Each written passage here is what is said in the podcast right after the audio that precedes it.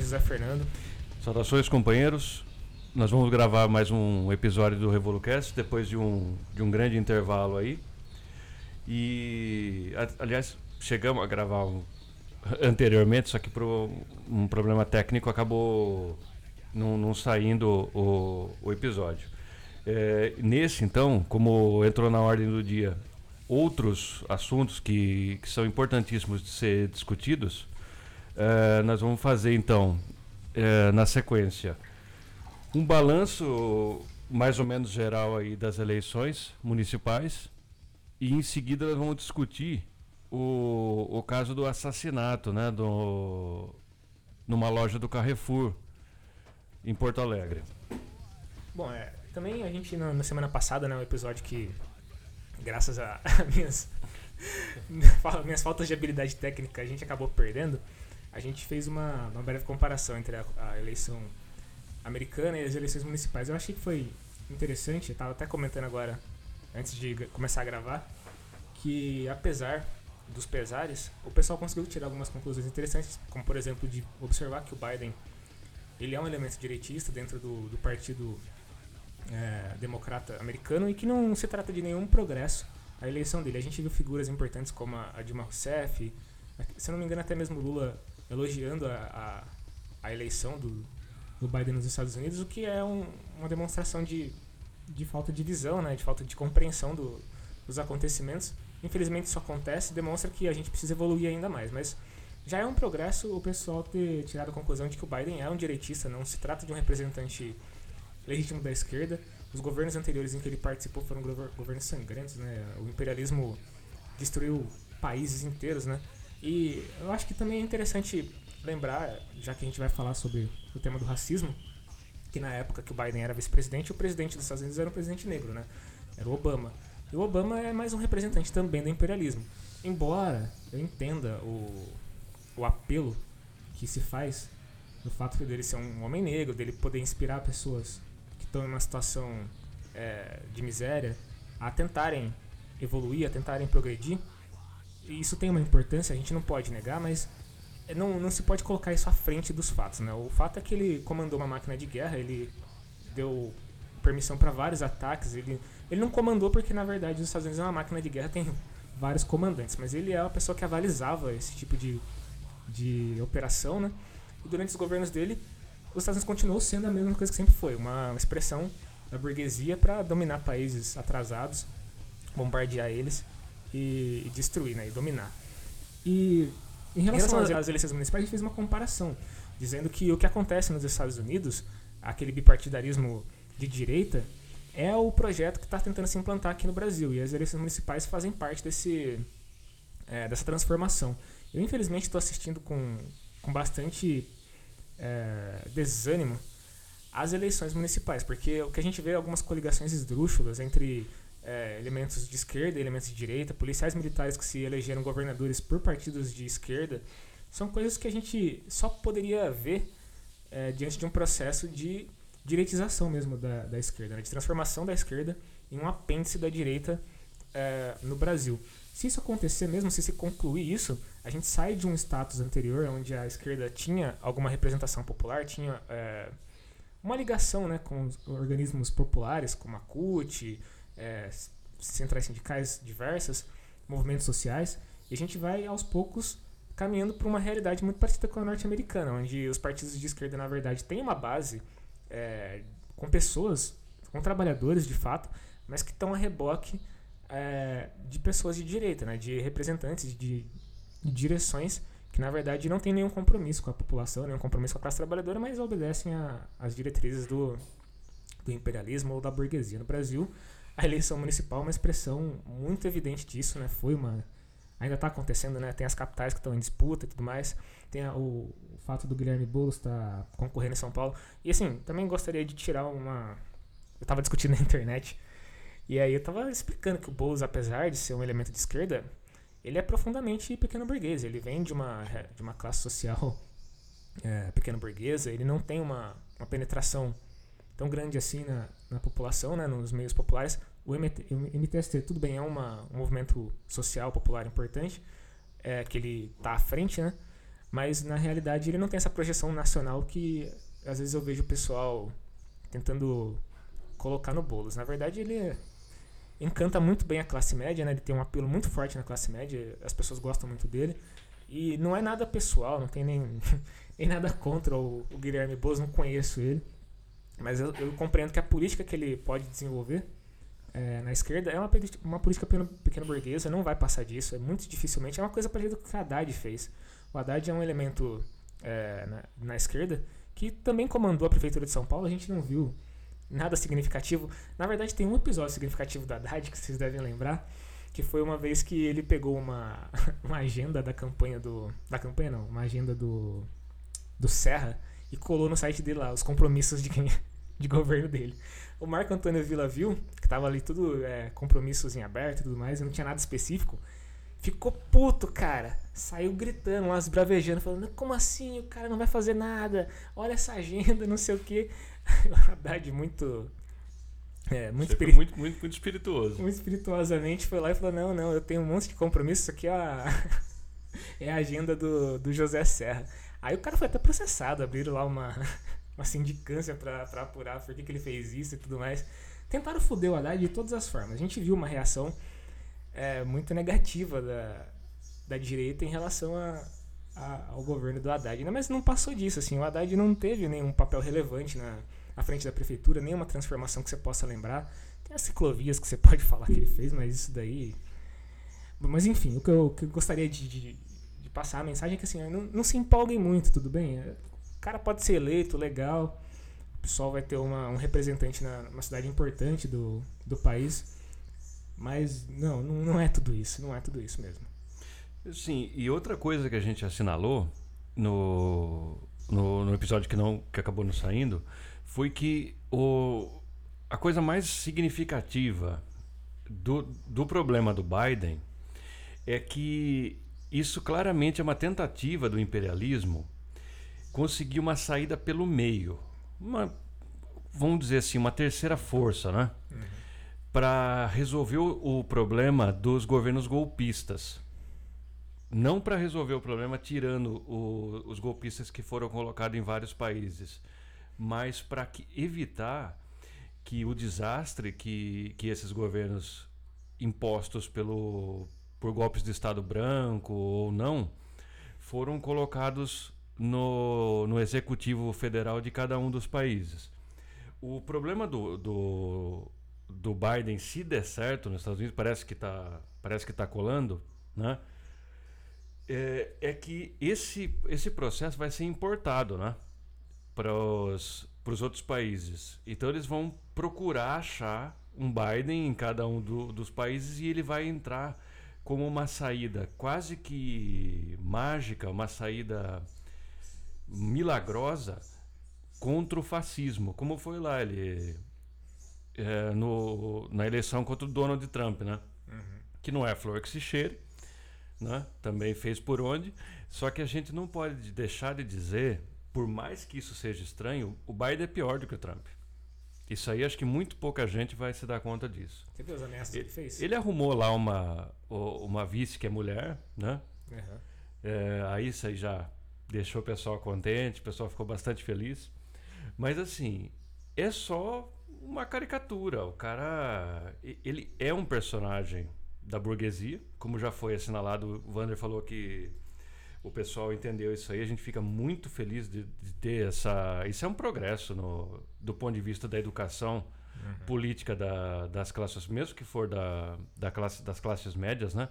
De entender que não é saída nenhuma. Isso aí, é, o pessoal tá. É uma tábua que o cara jogou lá, o cara tá afogado no meio, porque um governo fascista não é muito bom mesmo. Mas ele vai ver que vai voltar ao tipo de governo que a burguesia gosta. Ele tem uma aparência democrática. Uhum. A gente pode dizer que o maior dos feitos foi ter o Barack Obama na, na presidência da República Norte-Americana. Porque ele era inatacável é. e o cara fez tudo que era para fazer. O Trump foi incompetente do ponto de vista dos capitalistas norte-americanos. A burguesia nunca gostou dele. O pessoal né? não gostava, o pessoal, o pessoal de Wall Street não gostava dele, ele nunca foi candidato. Quem era o candidato dele, na verdade, era Hillary Clinton, que falavam que era. Sei lá, falaram até que era trotskista. não, não. Falaram de tudo. É, mas não tem nada disso. É, ele, e o Biden é a Hillary Clinton. Sim, sim. Eles, eles voltaram, conseguiram ganhar a eleição. Né? O pessoal apontou fraudes, não sei, não sei se houve. É muito fácil fraudar a eleição norte-americana mesmo. Sim. Pode até ser que tenha havido alguma coisa dessa natureza. Né? Mas é, esse negócio foi imposto. Acabou. E, e o Biden está imposto para coisa. Ele, ele vai conseguir. É, eu não sei, eu não vou me lembrar. Agora eu não vou nem procurar porque a gente vai perder tempo. Mas teve um, uma publicação muito importante imperialista que falou que o, os capitalistas estão muito contentes com a, com a eleição. Então isso aí já, já devia uh, acender a luz vermelha. Por exemplo, ele vai fazer o que o Trump não fez. Por exemplo, o Trump não conseguiu resolver o problema da Venezuela. Tá aí um, um problema não, não, ele, né? Não conseguiu resolver. Ele foi, o pessoal achava ele muito frouxo nas relações diplomáticas internacionais. Muito frouxo significa ele não, não jogou bomba no atacado lá no, no pessoal. Né? Embora ele seja conhecido como pintaram nele um monstro horrível, que ele deve ser mesmo, só que ele tinha uma outra agenda política. Ele estava mais é, envolvido, mais comprometido com a burguesia local, né? os latifundiários não, né? com os agricultores norte-americanos, os pequenos industriais. Redneck, aquele pessoal lá que gosta dele, gosta da Ku Klux Klan, aquela coisa lá. É, é horrível. Pessoal, a gente não está defendendo, tem que, acho que tem que lembrar, porque deve ter algum engraçado que vai falar que a gente está fazendo uma defesa ao Trump. É questão disso. O cara é um escroto mesmo. Ele estava voltado para atender as necessidades nacionalistas do país dele. Então ele nunca se negou a fazer esse papel. Então ele era contra os imigrantes, que é uma coisa que o Biden não é, e o pessoal gosta, fala, não, olha aí, o cara defende os imigrantes. Não, o Biden quer explorar todo mundo, não importa quem seja, né? Não. Ele não faz distinção. Ele não quer matar os imigrantes porque ele quer usar os caras lá. E tem uma coisa muito importante que a gente precisa levantar, que é assim, tá bom, é, tem dois partidos lá, o republicanos e o, e o democratas, que, que, se destacam mais, né? Tem mais de, um, de dois partidos.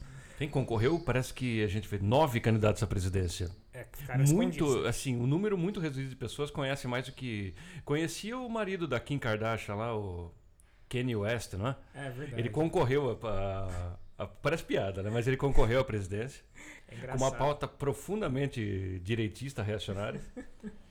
Mas tinha, acho que um partido verde lá que. Tem um partido verde, tem. Que lançou uma candidata que era um pouquinho mais é, esquerdista mesmo. Ah, sim, eu esqueci o nome, mas foi, teve uma, uma votação expressiva que mostra a falência desse tipo de política imperialista nos Estados Unidos. Exatamente. E a única solução que existe para esse problema do, do bipartidarismo norte-americano é a classe operária norte-americana organizar um partido operário, de fato. Sim. Que tudo bem. Como já teve. É, tudo bem que tem o Sanders o... lá e ele é. SWP, eu não sei se existe ainda, mas foi um partido importantíssimo lá, o Socialist Work Party. É, é você, lembra foi... de uma, você lembra de uma discussão que a gente teve na, na internet com a, com a Aline? E ela falou assim, eu, eu nunca esqueço disso, ela falou assim, eu sei que vocês não gostam dos Estados Unidos, mas é um país muito bom e tudo mais. E aí eu, eu falei, caralho, a gente passa essa impressão mesmo, porque falar mal dos norte-americanos, quando a gente fala aqui que são, é um país imperialista e tudo mais, a gente não critica o povo norte-americano, a classe trabalhadora norte-americana. A gente não tem nada contra os norte-americanos. Qual que seria é, o problema? O país está lá, ah. tem os trabalhadores como nós, assim. Eles têm uma condição de vida melhor, isso dá uma. É, porque tá no, eles estão no centro do. Eles estão no centro do, do, do, capitalismo. É onde, é onde o negócio o, o, quanto o, capitalismo pode dar certo é o que está acontecendo lá. Uhum. Que já é bem ruim, porque tem muito é. desemprego, tem muita gente na rua. A miséria lá é enorme. A gente é. não defende. Tem favela sim, embora o pessoal não. É, o pessoal não mostra, né? Só Detroit, por exemplo, se vocês quiserem pesquisar por isso, depois da debandada das fábricas é, automotivas que construíam carro em Detroit, é, foram para outros lugares por conta da dessa facilidade que os Estados Unidos têm em, na geopolítica deles, que foi colocado em outros países para lucrar mais, para uma mão de obra mais barata. Hum. Detroit acabou. Tem muito pobre, tem muita favela lá. Muita miséria. Gente... É que lá não tem uma favela igual no Brasil. Você não vai achar uma rocinha lá. É, não, é um outro tipo de coisa, mas assim, a gente sempre tem que ver números absolutos e relativos. Relativamente, eles são tão, tão pobres quanto um cara que mora ali no, no, no Morro do Galo, é, o acesso que eles têm ao consumo, a, a, sei lá, uma casa, a uma rotina de trabalho digna, é o mesmo que um, um trabalhador fudido aqui tem. Os caras estão fudidos tanto quanto a gente. Claro que percentualmente você vai ter uma riqueza maior ali nas classes médias e tudo mais. Só que isso não significa que nós somos inimigos deles. É, e aí, eu, eu chego no ponto que eu queria, que fazer uma, um partido operário lá significa tomar a frente do, do regime político, tentar conseguir tomar a frente do regime político. E, e isso... quebrar essa ditadura do democratas republicanos, denunciar isso aí, fazer uma coisa enérgica, né? Uhum. A classe operária precisa se levantar, tanto aqui quanto lá. Não, não existe diferença. A gente não odeia o país. É, não o país, a gente odeia um tipo de governo que existe lá, que é da burguesia. Sim. Isso a gente odeia, sim, e precisa destruir. E conclama. Gente, eu sei que a gente tem alguns ouvintes nos Estados Unidos, pelas estatísticas. Conclamamos os companheiros que nos ouvem a fazer esse movimento de se aproximar da classe operária de lá e tentar organizar. Eu sei que é complicado, é bem complexo, mas é necessário. Eu sempre eu recomendei aqui em episódios anteriores um documentário feito pelo, inclusive pelo Barack Obama, que é uma peça de propaganda, mas dá para tirar várias conclusões interessantes, que chama A Indústria Americana. Tá na Amazon Prime. Ah, sim. Lá você vê claramente o quão destruído tá a classe operária. Eles não têm sindicato lá. É, como é uma peça de propaganda anti-chinesa, eles mostram as, como é as condições de trabalho dos chineses lá. E mostra que os caras é, exploram pra caralho, é, reduzem salários, demitem pessoas que se, são contra eles e mostra uma tentativa deles se organizarem em sindicatos. Os caras começam a querer sindicalizar e tudo mais. Quem faz esse movimento de sindicalização é sumariamente demitido lá. Isso é uma realidade que aconteceu na fábrica chinesa, mas a gente pode generalizar para todas. Porque não tem sindicato forte nos Estados Unidos, não tem uma. CUT nos Estados Unidos, não tem nada lá. Os caras estão à deriva, estão a Deus dará. Então, o, o movimento que a gente é, apresenta como solução para esse problema do, dos democratas e republicanos é que os trabalhadores se organizem no partido e tomem a frente do, do regime político. Sem isso, não tem saída para ser muito Vai ser muito difícil.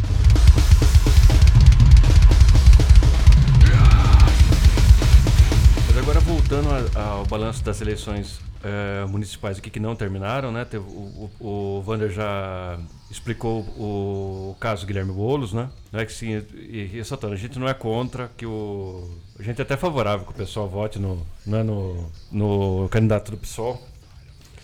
É, até porque o, a outra opção é bem desastrosa, né? Então, se trata do Bruno Covas, que é um preposto do João Dória, né? E muito provavelmente, é, na Prefeitura de São Paulo, se ele conseguir, ele vai ser uma, um alicerce muito bom para as pretensões é, eleitorais do próprio Dória. Uhum. 2020, se a coisa não tomar nenhum caminho que muito estranho, né, de continuar, por exemplo, tendo essas eleições bastante viciadas, etc e tal, ele vai ser um quadro importantíssimo para o João Dória como cabo eleitoral né, ali na, na Prefeitura de São Paulo e tal. O que a gente tem visto, e tem que ser dito aqui, eu acho que alguns companheiros devem ter tirado esse balanço já, só que a gente vai fazer o nosso aqui, é que significou essas eleições, por mais que elas são atadas, por mais que o TSE evite completamente é, complique a inscrição de candidatos, a inscrição de siglas, né? o que mostra já uma ditadura por parte desse, desse órgão de Estado, para que o povo de, de fato não participe das eleições. Mas a gente achou que, mesmo assim, guardadas as devidas proporções, foi uma derrota incrível do, do bolsonarismo nas urnas. É, de fato, o bolsonarismo caiu bastante. No... Perdeu bastante prefeitura. As, as principais, é, por exemplo, tá para perder São Paulo, tá para perder o Porto Alegre, tá para perder o, o, Rio de Janeiro, hum. mesmo que seja pro Eduardo Paes. Nossa, isso é um problema. Não, não, esse é o Rio de Janeiro é duro, né? Mas isso tem que ser. Como que é, que é isso aí então? Ah, então ganhou o Paes lá, então tá ótimo. Não, não tá ótimo, mas assim, isso mostra que tem que ser capitalizado a pouca popularidade e a infâmia que é o governo Bolsonaro. Ele não consegue emplacar um candidato a prefeito. Ele abençoou o Russomano, o cara derreteu. O cara derreteu, ele perdeu pro Bolos. Eu vi um meme muito engraçado, só o Russomano dizendo que ele queria governar só 10% do é, São não, Vai, não, não, me obriga a chamar uma viatura, hein? Vão dar uma subprefeitura para ele. Bom, tem um problema adicional a essas vitórias de candidatos é, que não são bolsonaristas, é que a direita está fazendo o que pode para conseguir costurar a frente ampla, que é o grande problema do, é, é o de onde vai surgir o Barney. Exatamente. Porque assim, eles estão é, argumentando o seguinte: a população não quer extremistas. Então tá votando contra os candidatos do Bolsonaro, está matando o PT, porque o PT teve uma redução significativa, pelo menos em prefeituras. É, em vereadores eu acredito que não, acho que se manteve. O PT teve uma, uma expressão, uma. É, perdeu algumas prefeituras. Mas perdeu algumas prefeituras. É. E a direita está usando isso para dizer o seguinte: olha, a gente não quer Lula, a gente não quer Bolsonaro, a gente quer uma opção do meio, uma opção que seja equilibrada. É, tá pavimentando o caminho para o processo John Biden. Exatamente. Isso é uma coisa extremamente nociva.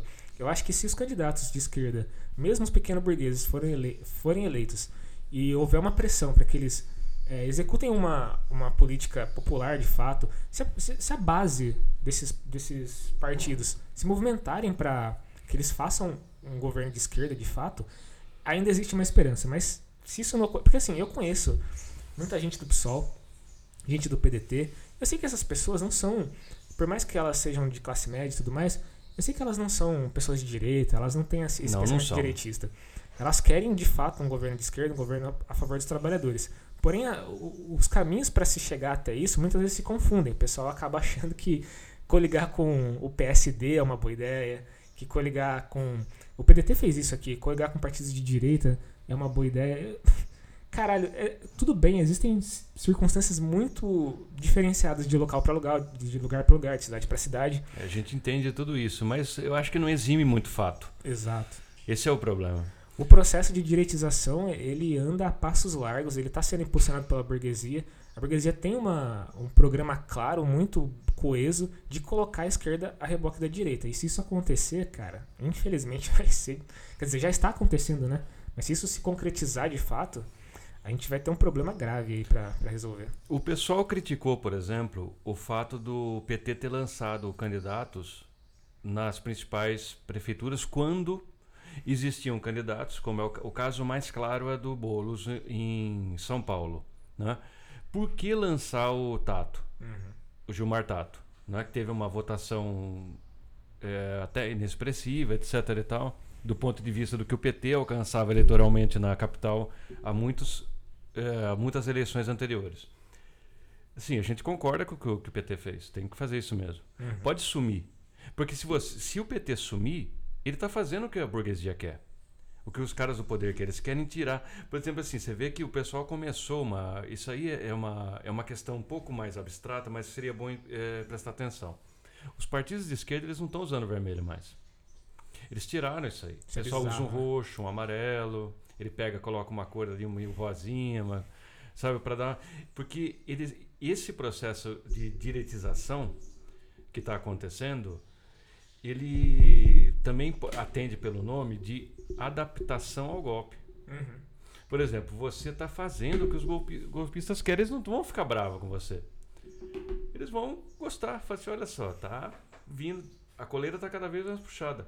E o PT, é, nesse processo, ele precisa marcar ponto. Claro. Ele tem um programa, ele é um partido, está registrado. Por que diabos ele não tiraria um candidato? É. Para apoiar outro PT enorme.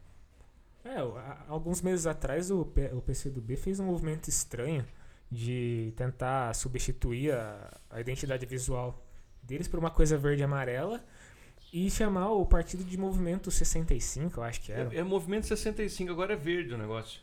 Aí eu Viu, olhei... pera um pouquinho, cadê a foice, o martelo? Não é o Partido Comunista essa porra, velho. Viu isso aí? Participou. Guardado se os caras erraram ou não, se era é, para quem conhece a história do, do PCdoB, o PCdoB foi um racha do partidão, do PCB, que ainda existe. Uhum. É, tá calado, mas existe. Sim. Fala muito pouco, mas existe. É, o PCdoB saiu de um racha em 1962 de pessoas que achavam a liderança, principalmente do Luiz Carlos Prestes, muito imobilista. É, João Amazonas, Maurício Grabois, Pedro Pomar, todo esse pessoal. Né? Saiu também nessa época o, o, os gigantescos, né? Carlos Marighella e Joaquim Câmara Ferreira. Mas eles foram para a Ação Libertadora Nacional, eles foram para a luta armada, enquanto esses caras montaram o PCB, que depois fez a, a luta armada também no outro momento, que foi a Guerreira do Araguaia. Olha que eles se transformaram, Movimento 65. Ele, a proposta dos caras era ser mais radicais do que o Partido Comunista do É, Brasil. É, Eles estão menos radical do que o PSDB. É, in- é incrível, O cara. PSDB pode acontecer o que for, mas ele tá lá, o Tucano tá lá, ele tem aquela cor, pô. Não, eu fico, eu fico abismado que, assim, só por via de comparação, o PSDB em 2017 lançou um, um, um movimento dentro do partido que se chamava Esquerda para Valer. PSDB Esquerda para Valer. Eu achei que isso aí era meme. É verdade isso aí? É real. E o. Você tá brincando. É real pra caralho, os caras se acham de esquerda. E o mais louco é que o líder desse, desse movimento é um cidadão pequeno burguês, mas ele acredita de fato que as bandeiras de esquerda tem umas coisas até marxistas que ele fala. É estranho, cara. É muito bizarro. Mas assim, você vê o cara falando, você percebe que ele acredita de fato que o PSDB poderia ser um partido de esquerda. Ele se esquece que é um partido co- comprado e É. financiado pela, pelo imperialismo, né?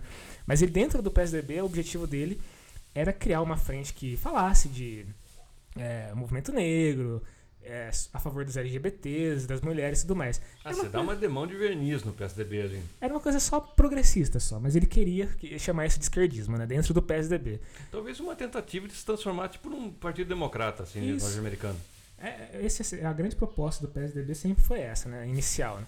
Mas nunca conseguiu sair da- das barbas da burguesia. É porque o PSDB sempre foi assim. Embora ele tenha, ele tenha tido durante a que tem ainda quadros extremamente direitistas, a proposta inicial, quando era no começo o Fernando Henrique, até o Ciro Gomes participou da da isso pouca gente fala, né? O Ciro Gomes participou da, da constituição do, do partido. A ideia era um partido social-democrata mesmo. Sim.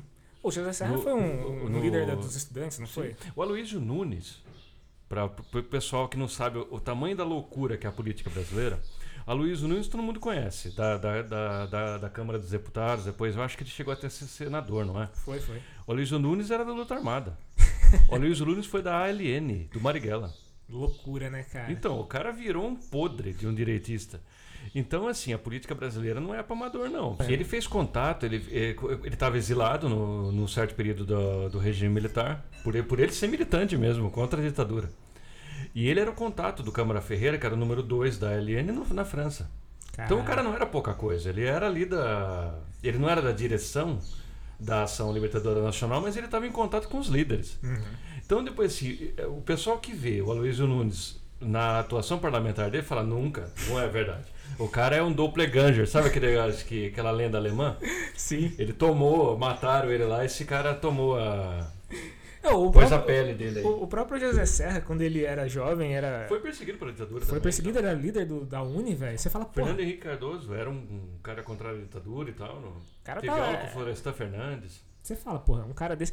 Isso é, fica, deixa evidente, pessoal, que é o mais importante, que o processo político ele é dinâmico. Ele- você não pega um cara ou uma sigla e fala assim, ah, esse aqui é o PCdoB e, e o PCdoB se, se torna um partido comunista imediatamente. Não é assim que funciona. As lideranças, principalmente, que são o pessoal que é referência para militância de base, ela tem um papel de levar essa militância pro, pro caminho da esquerda, pro caminho da defesa dos interesses dos trabalhadores. Quando os caras começam a se integrar ao sistema político, Militância vai junto. é, então, a Acontece abraçar. rachas, lógico, tem cara ali que não tá pra engolir sapo. Sim, O cara sai, vai pra outra sigla e tudo mais, mas o partido continua, a vida continua. exatamente como o trabalhador ele não tem tempo de ficar lendo, estudando e tudo mais, ele precisa ter uma referência. Não é demérito dizer que um militante de base estude menos do que uma liderança, do que uma, uma direção. Porque pô, o papel da direção é dirigir, caralho. O papel do- da militância é militar, ir pra rua, defender os interesses. O- Mas a pauta, o que ele vai defender, sai do Comitê Central, sai da- do, do Diretório Nacional, sai do- daquelas cabeças ali. Por exemplo, o que o PDT vai fazer depende do que o Carlos Lupe quer. Exato. São definidas Não. políticas a partir desses caras, Tudo não bem é? que tem a sombra lá, o, o Ciro Gomes, mas assim, quem decide em última instância é o Carlos Lupe e o pessoal ali do, do, do Diretório Nacional. Por Exatamente. exemplo, o PT, quem decide as coisas é a diretoria Glaze Hoffman, o, o pessoal ali, por isso, só por isso, que o PT não está mais à direita. Se Exatamente. tivesse uma outra diretoria impostada ali que não fosse lulista, o negócio já estava igual ao PSDB. É, e existem tentativas muito agressivas de transformar o Dentro PT. do PT, o PT está em convulsão completa. A gente pode ver assim, por exemplo, aqui no interior, onde a gente mora no interior de São Paulo, o PT está completamente tomado pela direita. Completamente. Isso me entristeceu bastante. Eu até fiz comentários na, na rede social dizendo que é uma covardia. Assim, Eu não gosto muito de ficar criticando o PT, porque o PT já está É, numa situação. Parece, parece que você está atacando o partido à direita, né? É, Não- mas na verdade o que eu gostaria de ver aqui era um partido que defendesse as causas populares, que se apre- apresentasse um, um candidato e não ficasse a reboque de um candidato é, do Partido Verde aqui. Tudo bem que não é bolsonarista, não é nenhum ultradireitista, mas. Mas viu, teve, ter que votar nesse cara é super desagradável, o cara é super direitista. Então, É, viu, pessoal. Teve um maluco que foi eleito vereador que saiu falando que o, o médico lá que foi estava eleito depois não foi eleito mais, é um negócio típico de, de interior mesmo. é, É, falou que esse cara que não, que não perdeu as eleições aí, ficou em segundo lugar, ia livrar a cidade do comunismo implantado pelo cara do PV. O cara, para quem não conhece, esse cidadão que governou a cidade há oito anos, ele era do PSDB.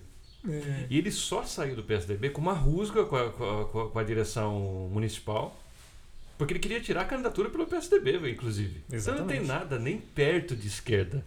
Não. O cara, quando assim, se quiser ser muito condescendente, ele é um centrista. sim, o quadro que foi tirado para o último prefeito que o PT tentou fazer na cidade, eu não sei se todo mundo tem conhecimento, teve uma votação também inexpressiva. Foi na época que o candidato do PV acabou ganhando pela segunda vez a reeleição. É, a gente estava numa plenária contra o golpe uma vez na Câmara Municipal. E esse cidadão do PT pediu a palavra.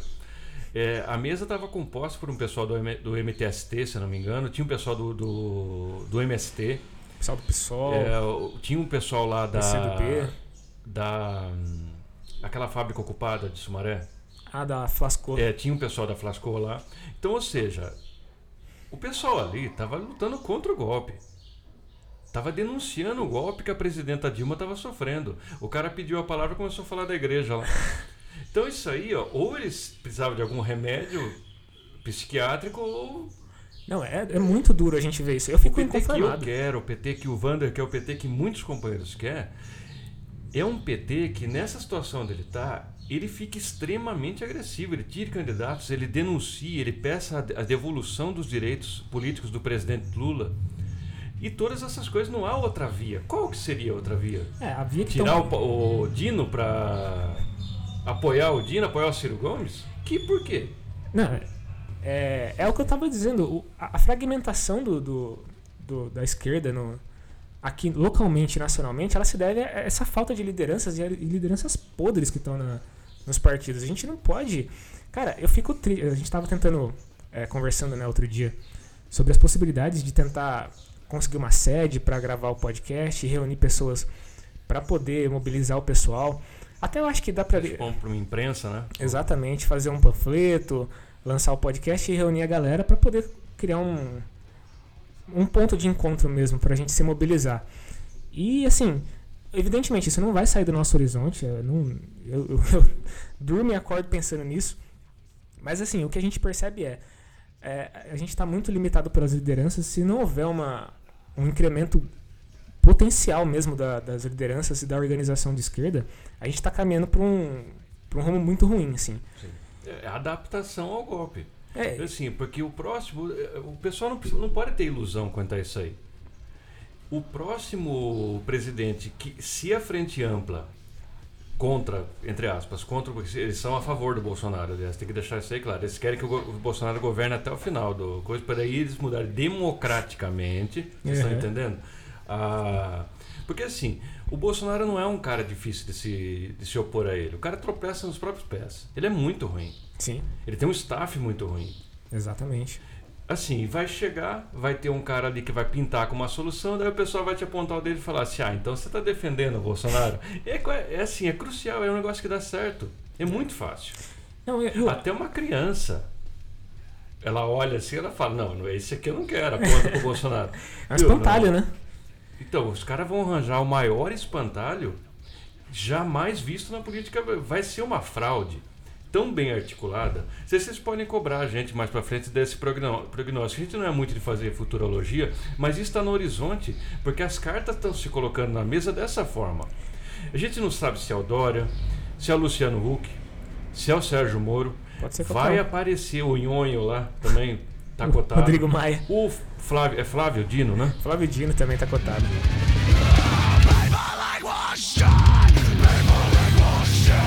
Bom, quase 40 minutos aqui de gravação. Espero que a gravação permaneça, pelo É. amor de todos os deuses aí.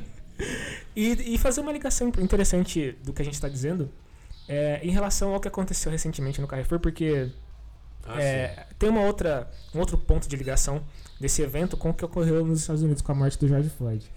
A gente viu que lá é, esse evento desencadeou diversos protestos de rua que permaneceram por muito tempo, acho que ainda estão ocorrendo. Duramente eh, repreendidos pela polícia norte-americana, que é extremamente racista. Exatamente. E lá é, ocorre uma coisa que as pessoas se perguntam, mas qual que é a consequência? Isso que é o fundamental. Qual é a consequência desses protestos para o avanço da- de uma política que dê é, uma solução para esse problema? Avançou de alguma forma? Bom, eu tenho que dizer que não. O que, que aconteceu é, nos Estados Unidos em consequência da- dos protestos da- contra a morte do George Floyd? Primeira coisa é que reduziram a verba da polícia. Grande merda. E a segunda coisa é que a gente viu o aparato do Estado é, norte-americano na sua mais é, alto, no seu mais alto nível de repressão. O Donald Trump chegou a soltar o exército na, na rua contra os manifestantes.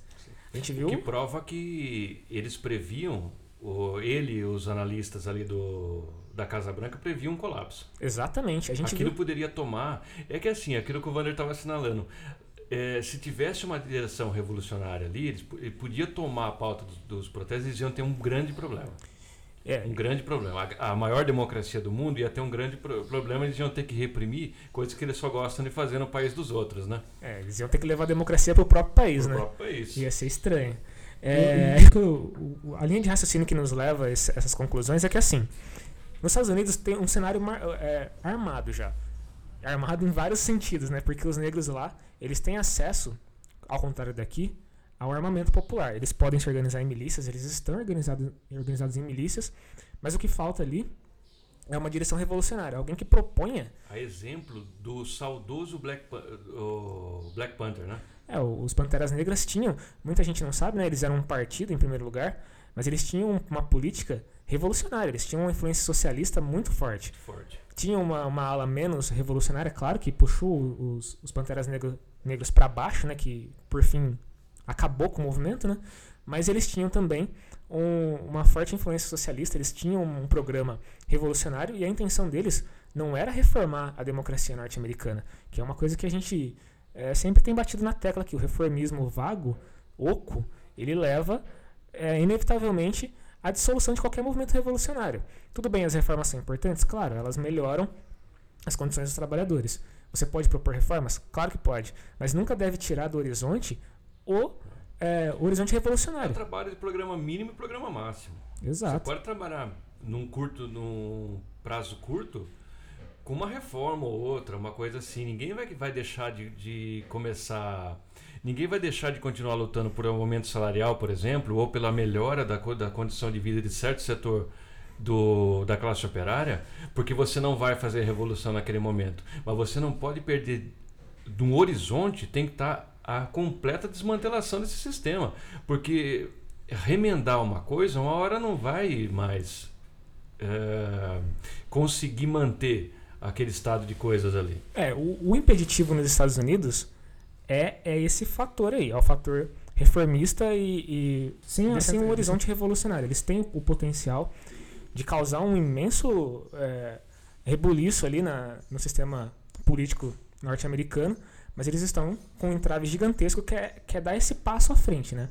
De levar a luta para esse caminho. No Brasil, é, diferente de lá, a gente tem uma outra pauta que também tem um potencial revolucionário, que é o fim da polícia militar. É, é onde eu queria chegar. Porque o cidadão que foi morto no Carrefour, Para variar É. a PM, né? ele não foi morto por qualquer pessoa, ele foi morto por um elemento da PM que. Só, só explicando uma coisa aqui também. Eu conheço alguns PMs, tive contato com alguns, e individualmente, o PM, ele é um cidadão, uma pessoa Comum. comum, igual a nós. Só que, a partir do momento que ele veste aquela farda e que ele vai pra rua, ele incorpora, se me permitem usar uma linguagem quase mística, ele incorpora uma entidade. uma entidade que representa alguns valores e alguns propósitos. Quais são os valores e os propósitos da Polícia Militar? Reprimir, Reprimir. a população em geral, os trabalhadores em específico, né?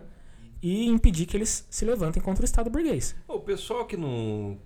O pessoal que não concordar com essa premissa que o Wander está colocando, de entendimento, porque o pessoal precisa primeiro entender o que é a PM, né? para depois começar a criticar a palavra de ordem de dissolução da PM. A PM é uma instituição antidemocrática em si. Sim. Ela impede Por que o povo se que- levante. Por que, que vai ter uma polícia militar? Lugar nenhum no mundo tem uma polícia militar. Uhum. Nos Estados Unidos não tem polícia militar. Exatamente. Viu? Por que, que você vai deixar em pé? Esse negócio é um resquício, para quem não sabe, da ditadura militar. Eu acho que até foi um, um acordo de bastidores ali manter esse- essa excrescência, né? essa máquina de guerra. Sim. Ela só serve para reprimir. Por exemplo, o, o, pesso- o pessoal que não, que não concordar com isso, dá uma olhada numa coisa bem popular. Pega lá o YouTube, alguma coisa, procura aqueles programas de policiais lá. Você vai ver os caras dando batida em um pobre coitado que tá deitado na rua, o cara que tá lá, aí acha um beck no bolso do cara, eles fazem aquele alarde. Você não vê esses caras no, num condomínio de, é, de alto padrão, porque se eles vão lá a gente já sabe o que acontece, né? Eles são escorraçados, igual um, um, um cachorro sarnento da frente do coisa e ele não abre o bico. Não foi no Por quê? Jardins que aconteceu isso daí? Foi em Alphaville. Alphaville? O cara falou: você não vai entrar na minha casa porque eu sou da você não é Alphaville. nada. Você é um cachorro. Viu? Se alguém na periferia fala isso aí pra um PM, o cara leva- joga a bola com a cabeça dele ali no, perto da viatura. Exatamente. Assim, o, o que a gente observou acontecer no Carrefour é um efeito colateral da existência da polícia militar e da sua função primordial, que é matar a população e reprimir a população ao máximo. É, acontece, não coincidentemente, que a maioria da classe trabalhadora pobre no país é composta de elementos negros. E a polícia, como é treinada como, como são treinados os animais, ela é treinada a identificar um padrão. Esse padrão é pobre negro. Claro, se for pobre branco também vai morrer. Mas como a Mas maioria. Muito, muito menos frequência. Exatamente, como a maioria é pobre e negra, esses caras não estão nem aí. O cidadão lá levantou a voz, se, se exaltou. Não tô defendendo o que ele fez, eu nem sei o que ele fez na verdade. E não importa o que ele fez. Não interessa. Aí pro, pra, pras viúvas de vidraça, né? Porque tem um monte de viúva de vidraça. Aham. Agora fala como quebraram as vidraças do mercado. Você viu, puseram fogo. Tem que pôr fogo mesmo, tem que fazer isso aí. Tem que ter o- esses escrachos aí armados, tem que ser organizado. Uhum. Eles têm que pôr abaixo esse negócio. O que, que é isso? Vai entrar um- um- uma pessoa lá, não importa o que ela fez. Não importa quem ela é. Vai Exatamente. matar o cidadão? Chama uma viatura. Já é, já é castigo bastante para quem conhece a atuação da PM. o Nossa. cara ia apanhar mesmo. Com certeza. É, é muito bizarro que no meio desse, desse furdunço todo eu tenha tido o desprazer de ler gente defendendo Defenderam, É. diz que o cara era bandido. que ele teve passagens pela polícia por violência doméstica, umas coisas desse, dessa natureza. Eu quero que se foda. Eu não. Mas então, o pessoal não entende uma coisa, assim, vou- é, isso aí me causa espécie, eu fico é, um pouco alterado, é, porque eu não consigo entender a linha de raciocínio. Porque, por exemplo, assim, a gente não vive, pelo menos em tese, num Estado de Direito. Vamos supor, o cara está preso. Não, ele estava andando no supermercado, então ele não estava pedido. Ele estava ali andando, circulando por lá. Não sei o que esse cara fez. Sei lá, vamos supor que ele foi lá e deu um tapa na cara de alguém lá, de uma caixa, de alguma coisa aí. Meu, chama a polícia pro cara, pô. Prende Não cara. existe no Código Penal, de processo penal brasileiro, que uma pessoa com pendências na justiça deve ser executada a socos na cabeça na frente dos supermercados quando ela entrar em um. Exato. Não tem isso aí. Inventaram isso aí. Não existe execução sumária. Vamos supor, o cara tá lá, ele roubou uma coisa, tá, sai, cumpriu uma parte da pena, saiu em liberdade condicional, aí tá andando. Aí alguém acha e fala, ó, aquele ali, ele tá em condicional, vamos matar ele. O que, que é isso? Não, isso não existe. A, a A, gente folha, a folha, a ficha criminal de uma pessoa dá o determina- aval para que as pessoas executem ela, então? Então precisaria ver o Código Penal e inserir essa esse parágrafo, não tem lá. A gente nem faz essa, essa avaliação, isso nem entra na nossa análise, porque o que está colocado ali é que um PM, um, um agente do Estado, matou um homem negro desarmado, que estava resistindo à, à truculência que eles estavam impondo, E, e, é isso, não tem nada além disso. Se você quer puxar a ficha criminal do cara, se o cara é A, se ele é B, qual é a religião do cara, isso não interessa, isso não entra na, no cálculo da ação e do resultado do, do que foi feito. Você não pode matar o cara, pô. Não pode matar o cara. É simples assim. A não assim. ser que o cara esteja lá, ele entrou com uma metralhadora, ele tava atirando em todo mundo, tudo bem. Aí sim, tudo faz Aí sentido. Tava, tem, eles falam de neutralizar, né? Tudo bem. Só que agora o que, que viu? Dois caras, meu. A gente tá a, a, a, ponto, na semana que vem, eu espero, ou na próxima, de gravar um episódio sobre a revolta da vacina. E eu não sei se a gente vai ter a oportunidade de comentar em detalhe o que, o que, o que ocorreu ali, porque tem vários pontos que a gente quer fazer de ligação com o que ocorreu, que está ocorrendo agora, né, a, a, questão da vacina hoje em dia. Uhum. Mas tem um ponto que eu achei interessante durante a pesquisa, que é, é o seguinte: a gente teve no Brasil, no início do século XX, é, a formação do Exército Brasileiro, né, uma, uma etapa da formação do Exército Brasileiro, onde o, o Exército não estava ainda completamente tomado por, por os elementos pró-imperialistas e direitistas que tem hoje, né, um, um generalato completamente é, subordinado aos interesses da burguesia. E o que ocorria ali naquele, naquele período, nos anos de 1902, 3, 4, é que a, a, os soldados eles eram muito mais ligados à população em geral. Então o que acontecia? Muitas vezes ocorriam revoltas em que o exército é. tomava parte a favor da população. No, na própria revolta da vacina que a gente vai comentar na semana que vem ou na próxima, é, muitas vezes a população tomava o lado dos, dos soldados e defendia eles. Os soldados é a mesma coisa. Eles eram um elemento popular na sociedade. Você vê como e politizado. é estranho hoje, né? É, Porque falar... assim, o exército é sempre inimigo agora. Não, falar isso hoje é bizarro, cara. Mas assim, o exército já teve uma função política é, muito mais ligada aos interesses da classe operária do que hoje. Eles, eles eram. Falam... Eles eram um elemento é, bastante é, com um potencial bastante revolucionário ali, porque em diversas revoltas, por exemplo, na revolta da vacina, eles se levantaram, eles estavam preparados ali para tomar o poder, derrubar o governo direitista que estava de ocasião. Mas isso daí foi suplantado depois da, da ditadura militar, antes até, né? Antes.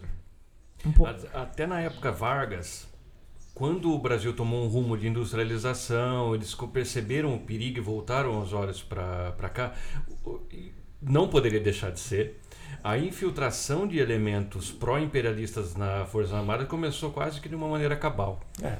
É, cursos no exterior, a, a famosa Escola Superior de Guerra uhum.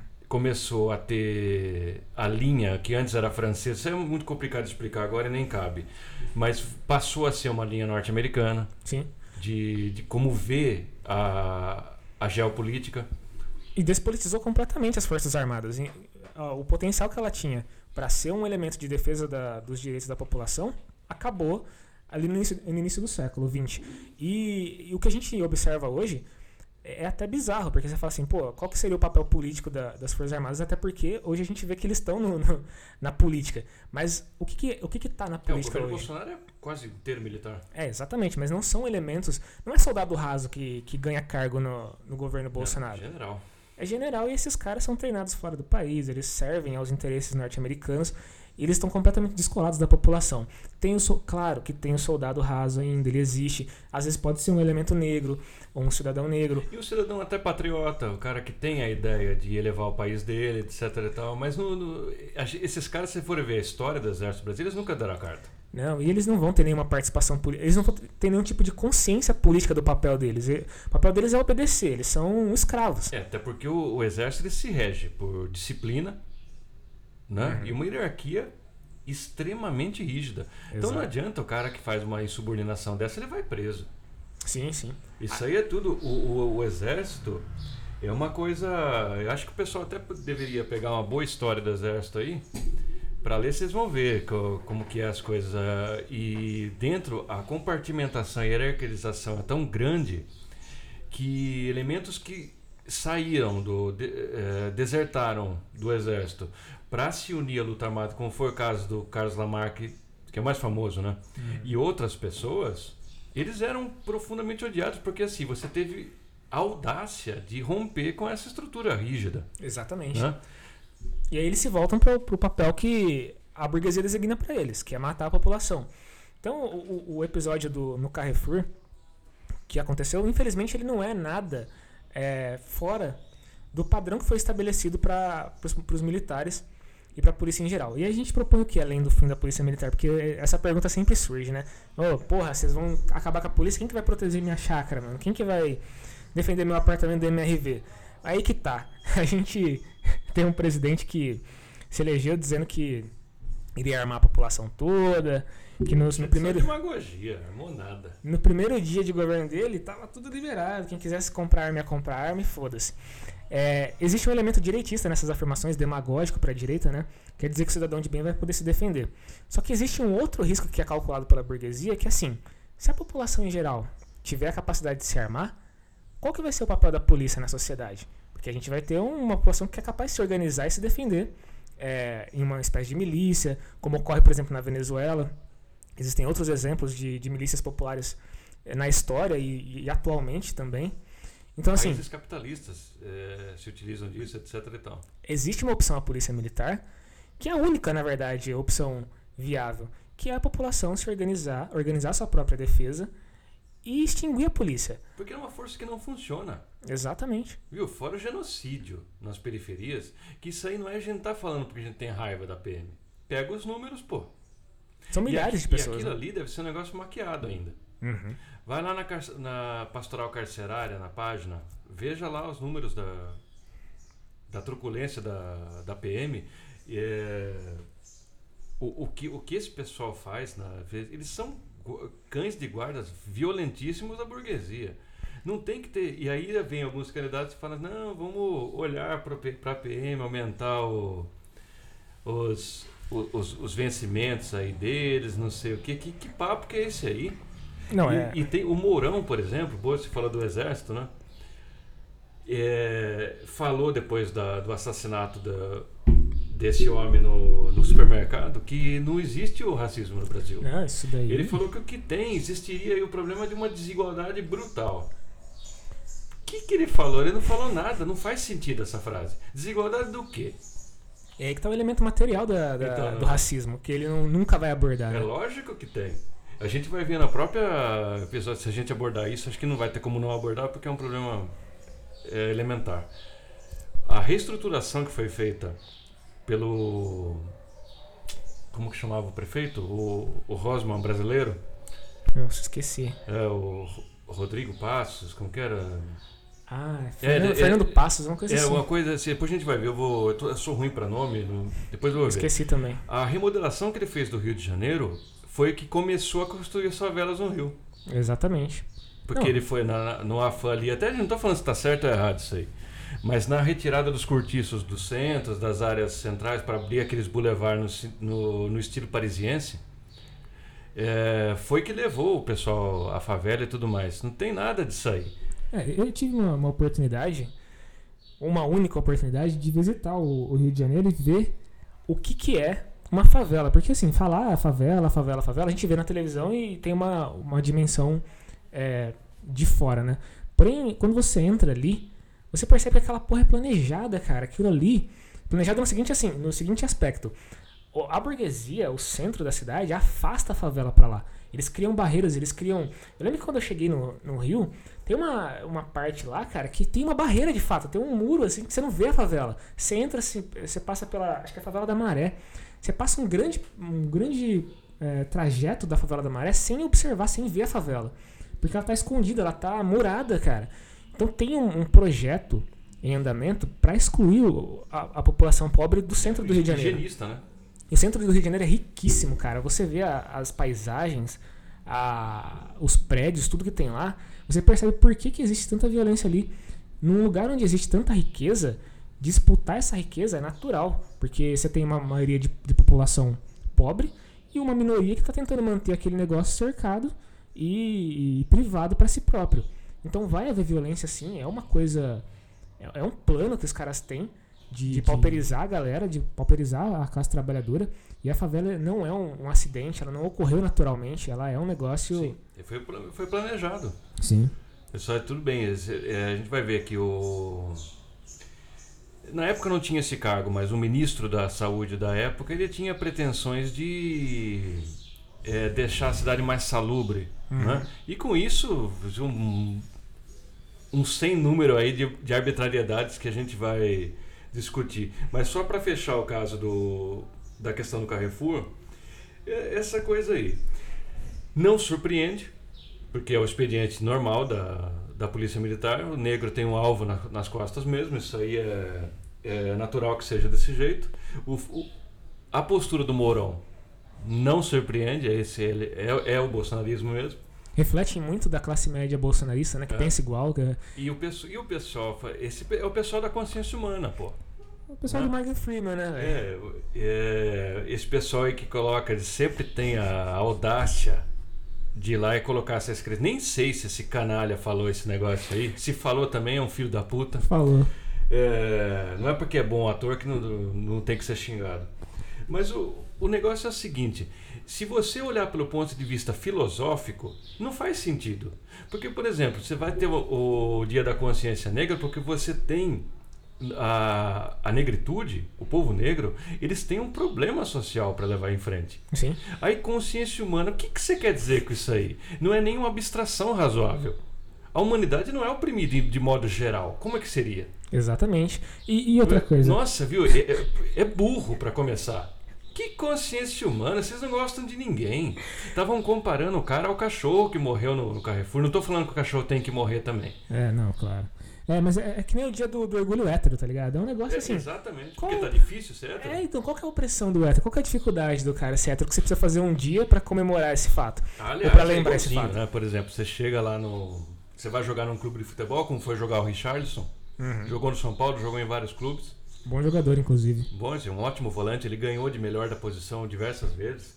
Ele foi humilhado e achincalhado durante toda a carreira dele. Sem e, nunca ter falado ele que nunca era. assumiu que era gay. É. Viu? Agora, esses jogadores aí, eles pegam mulher todo dia. Tem caso, se envolve em caso de estupro, de abuso, não sei o que tem. Tá ótimo, pô. Ninguém cobra eles. Mas o, o, o cara que tinha, não sei o que, que é isso, tinha jeito de gay era arrebentado pela torcida, pela coisa, e a própria torcida de São Paulo foi muito mal com ele. Ah, pelo amor de Deus. Ah, nossa, esse caso do Richardson é um negócio aberrante. Então, que orgulho hétero? O orgulho hétero tá pra consciência humana. Exatamente, é uma não, comparação não. bastante pertinente. E, e, assim, eu, eu fico é, pensando qual que vai ser o rumo, qual que vai ser o desfecho desse caso, né? Porque, como a gente disse aqui, é preciso ter uma política é, em relação ao, ao, ocorrido. A direita já tem uma política em relação a isso, né, que é sempre aumentar penas. Infelizmente, parte da esquerda compra a ideia, compra a ideia é, acaba caindo nessa retórica de dizer não, precisamos aumentar as penas, precisamos é, criar um projeto, aí dá o nome do, do projeto do, do, cara que morreu, e aí faz disso um, um, fato político como se resolvesse alguma, da, alguma questão. E a gente tem a via da esquerda, né, que é a dissolução completa da PM, uma revisão completa da, da Constituição. A gente precisa fazer uma Constituinte e rever se os caminhos que o Brasil quer seguir são os caminhos impostos pela burguesia. E só uma, um partido popular, uma, uma movimentação popular, de fato, como pode ocorrer, sim, de fato, é essa é a importância da, da morte desse cidadão.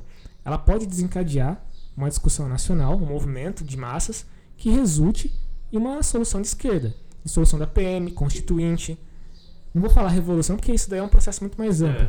É, teria que ver se está na. Mas assim, a, a, chamada de uma Assembleia Constituinte por um governo que seja popular, que a gente só tem. Não sei, se vocês tiverem outro, tudo bem, mas gente, eu só vejo o PT. Exatamente, é um com, com condição de, massas, né?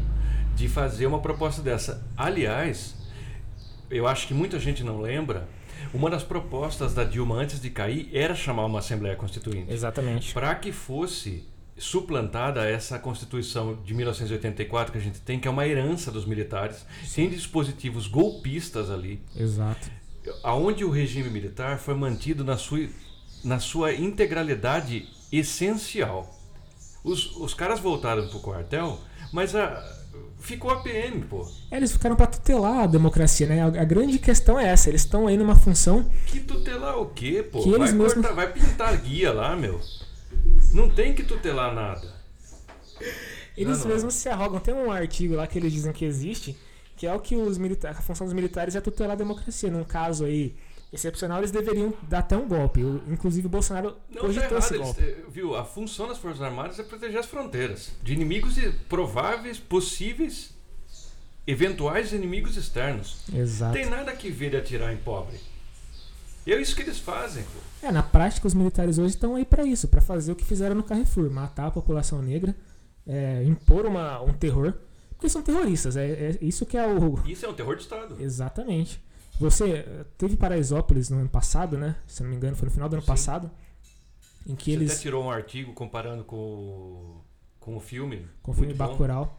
É, o que eles fazem ali é a rotina da favela. Se você vê um camburão da PM na favela, Nossa senhora. terror, cara. Não, mas viu, você não precisa nem muito ser da favela. Qualquer pessoa que tenha um, um- mínimo de, de amor pela própria vida, você tá dirigindo à noite, de madrugada, você vê um comando na PM, você fala, você pode esperar tudo de pior. Exatamente. Eu mesmo tenho experiências pessoais terríveis com a PM. Uma vez quando eu era criança, acho que eu devo ter contado isso, mas eu vou contar de novo, porque eu tô velho. O velho fica contando a mesma história várias vezes. É, tô falando com, com humor aqui, mas no, no dia foi terrível. É, Não, é inimaginável para qualquer um, para qual criança que não passou isso, é inimaginável isso aí. É, é indesculpável, isso aí tinha que ter passível de indenização do Não, Estado. é muito. é, Tem, tem, tem, tem desdobramentos engraçados desse caso. Porque assim, eu fui. Eu tinha uns 14 anos, 13, 14 anos. Tava indo pra biblioteca com o livro na mão. E fui parado pela polícia. Eu tava descalço, que é um detalhe importante, né? Porque aí já fica com mais cara de, de favelado, sei lá, o que, que os caras pensam.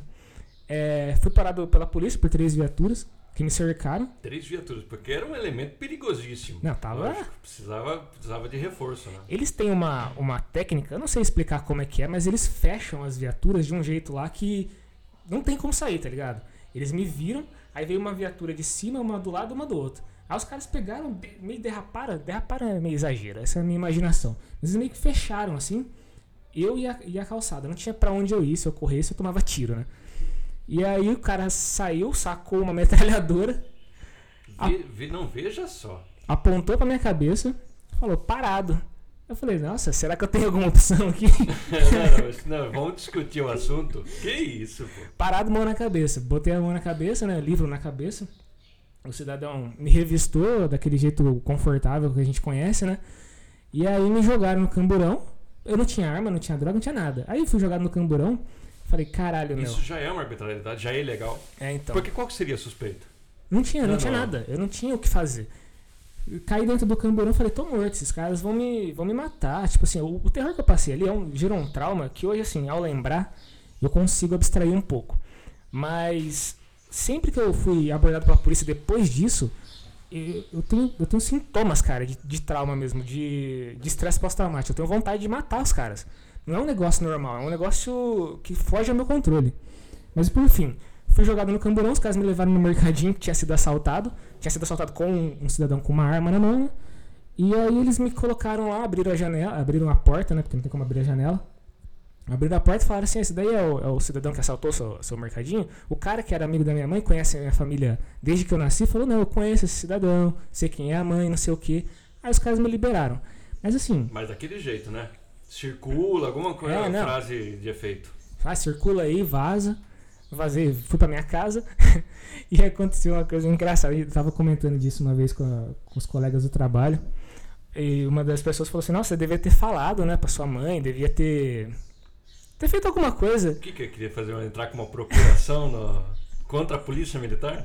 Esses caras me perseguiriam. Eles ficam de campana na sua casa depois lá. Não, é, isso, isso é uma- um exemplo pessoal do terror que a polícia causa e do impacto que eles têm socialmente. Veja bem, analisando esse caso pessoal que você contou, você tinha 14 anos e você já sabia o que significava entrar num camburão da polícia. Isso é Exatamente. normal? Não, tem uma metralhadora apontada. Quem nunca teve essa é experiência? normal? Por assim, por- por- ah, estão ali para garantir. Eles não estão para garantir nada. Eles estão para reprimir a população. Ah, o cara não. eu- um dia roubaram minha bicicleta e a polícia achou. Foda-se você Isso não é e a sua nada. bicicleta. O problema é que eles estão para manter a propriedade. Ô, Eles estão para não deixar que o povo se rebele. E como é que você faz isso? Você coloca o povo de joelho. É, a sensação é exatamente essa, que você tá prostrado. Eu, eu gostaria de pedir para um bolsonarista que é fã da, da, da polícia militar, vai no policial e fala assim, policial, saca sua metralhadora e aponta pra minha cabeça. Cara, é uma sensação indescritível de, de prostração. Você fica. Porque se o cara erra, Se ele tá nervoso, Ele espirra. ele, tá- ele te mata na hora, pô. Você tá com a sua vida na mão Aí de um eles- O desconhecido. que, que eles iam fazer? Eles iam pegar um revólver arrumado lá, colocar na sua mão, dar uns tiros e pronto, que eles, que eles chamam de enfeitar o pavão. Exatamente. Cara, é uma sensação que assim, quem nu- nunca viveu isso, eu acho que muita gente já viveu isso, né? Mas quem nunca viveu, é assim, você fica rendido, você fala, nossa, eu sou nada, eu tô, eu tô à disposição dessas pessoas que eu nem conheço, nem respeito. Eu já passei por, por coisas, mas não é nem perto disso, pelo privilégio que eu tenho nessa sociedade da cor da pele. Que isso aí não pode, ninguém pode, ninguém que, que é claro nesse país pode negar que tem um privilégio no tratamento, seja em que lugares, inclusive pela polícia militar. Exato. Só que já foi apontado o revólver para mim, etc e tal, mas não foi nem, nem com um terço dessa violência. É uma violência que você fala assim, caralho, olha o potencial que esses caras. Você fala assim, é um poder que esses caras têm. Não tem como bater de frente. Você fica. Não, a, opção ali era morrer. Olha Exato. que bom. E é isso que isso aconteceu no interior. Muito provavelmente se fosse em São Paulo, você estava morto. Os caras Exatamente. iam matar. Tem que chamar esses filhos da puta de senhor, tem que manter uma postura de, de subserviência. Eu não quero manter essa postura. Pra mim, a opção, se eu tivesse alguma, era devolver na mesma moeda, era fuzilar esses caras. Eu vou saber o que esses caras querem fazer comigo? Me colocar num camburão do nada? Então, peraí, ele é um cara pago É surreal, pra, cara. pra patrulhar. O cara tá armado, pesadamente. O que, que ele quer com criança, pô? Cara, é surreal, Então, né? ele, podia até ter parado e falado assim, não, bate a característica, vamos ver aqui. O cara não tem um revólver, por que, que eu vou pôr ele no camburão? É, me pergunta onde é que você Não. tá indo. Aí eu ia falar assim, tô indo pra biblioteca. O cara vai comigo na biblioteca e confere se é verdade o álibi. Já ia ser um negócio meio esdrúxulo, mas caralho, E outro cara que roubou alguma coisa, tava passeando por ali, o que, que é isso, mano? É, surreal, é surreal. Companheiros, mas enfim, acho que é isso, pessoal. a gente agradece então pela atenção. Vamos tentar retornar com a regularidade. E a gente agradece muito pela atenção de vocês e até o próximo episódio. Até o próximo, até mais.